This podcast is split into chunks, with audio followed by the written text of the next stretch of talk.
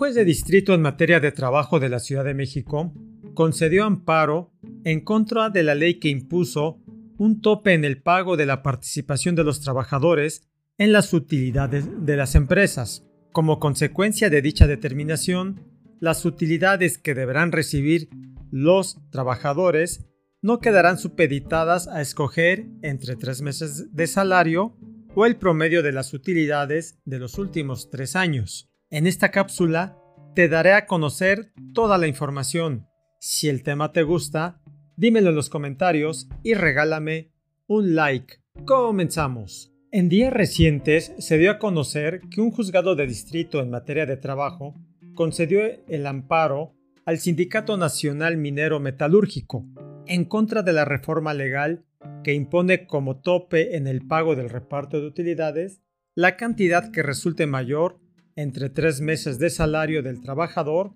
o el promedio de utilidades recibido en los últimos tres años. Del análisis de la referida sentencia se destacan los siguientes puntos. Considera el juez en su determinación que el derecho al reparto de utilidades nació como una manera de retribuir el esfuerzo realizado de los trabajadores para con la empresa en la que laboran observando la más elemental justicia social para compartirle parte de las ganancias económicas de su fuente de trabajo y de esa forma incentivarlos a incrementar los índices de productividad. Por tales motivos, el 20 de noviembre de 1972 fue aprobada y promulgada la iniciativa de reformas al artículo 123 constitucional que reglamentaba el derecho de los trabajadores al reparto de utilidades para entrar en vigor al día siguiente de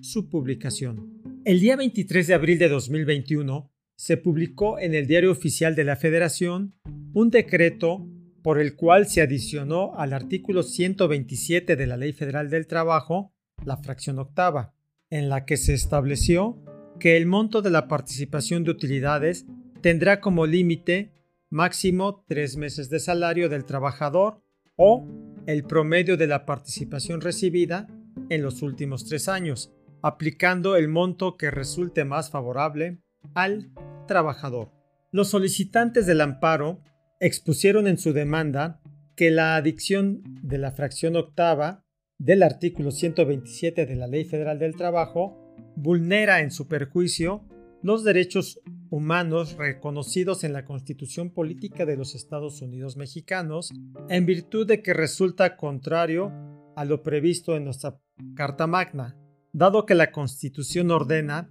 que las utilidades de una empresa deben ser repartidas a sus trabajadores de manera íntegra, siendo que dicha adición resulta ser de aplicación retroactiva en perjuicio de los derechos laborales de los trabajadores. Tal y como se puede leer en la sentencia emitida por el juez de distrito en materia de amparo, sus principales consideraciones fueron las siguientes. Primero, el reparto de utilidades es un derecho laboral a nivel constitucional, reconocido en el artículo 123 de la Carta Magna, respecto del cual la ley no debe establecer ningún tope, toda vez que ésta no prevé limitante alguna. Segundo, el reparto de utilidades es un derecho humano. Dicha garantía implica que los derechos humanos constituyen un límite que todas las autoridades, incluidas las legislativas, deben respetar en su actuación. Así, es por ello que todas las normas secundarias,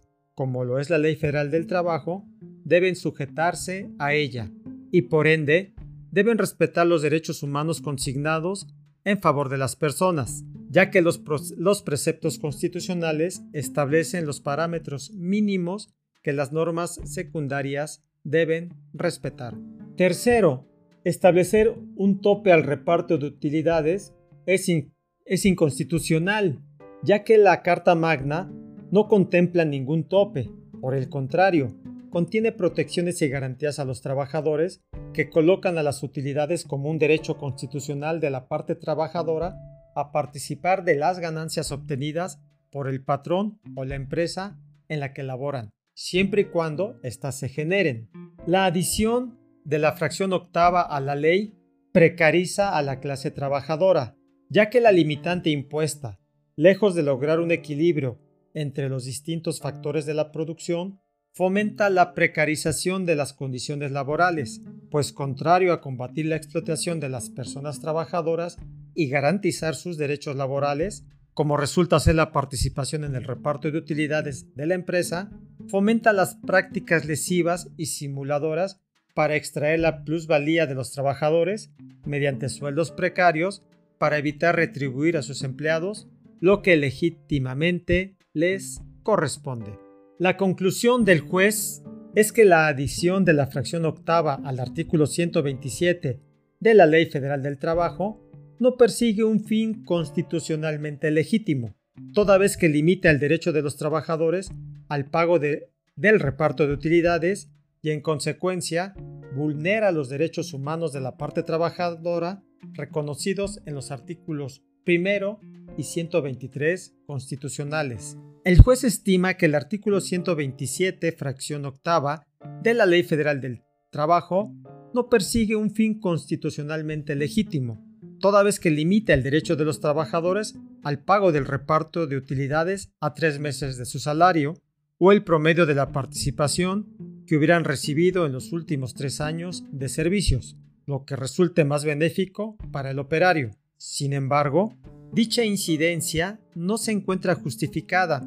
ya que vulnera, en perjuicio de la clase trabajadora, el artículo primero constitucional, en cuanto a que éste consigna llanamente que todas las autoridades del país, en el ámbito de sus competencias, están obligadas a proteger, garantizar, promover y respetar los derechos humanos de conformidad, entre otros, con el principio de progresividad.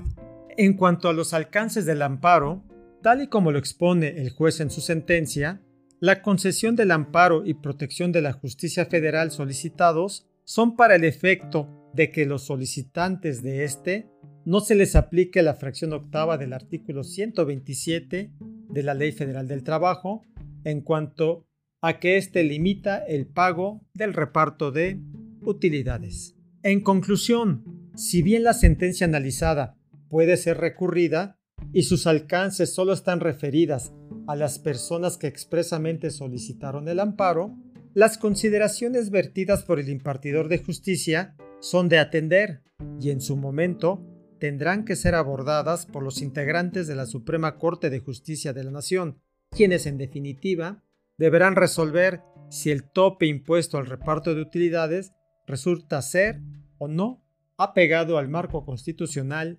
mexicano. Espero que esta información haya sido de tu interés. En la descripción te dejo el enlace en donde puedes consultar el artículo completo. Antes de finalizar, te pido te suscribas a nuestro canal de YouTube y no olvides activar la campanita de notificaciones y recomendarnos entre tus conocidos. También te invito a escuchar nuestro podcast, Los Abogados, platicando legalmente en tu plataforma preferida. Muchas gracias por tu atención y hasta pronto.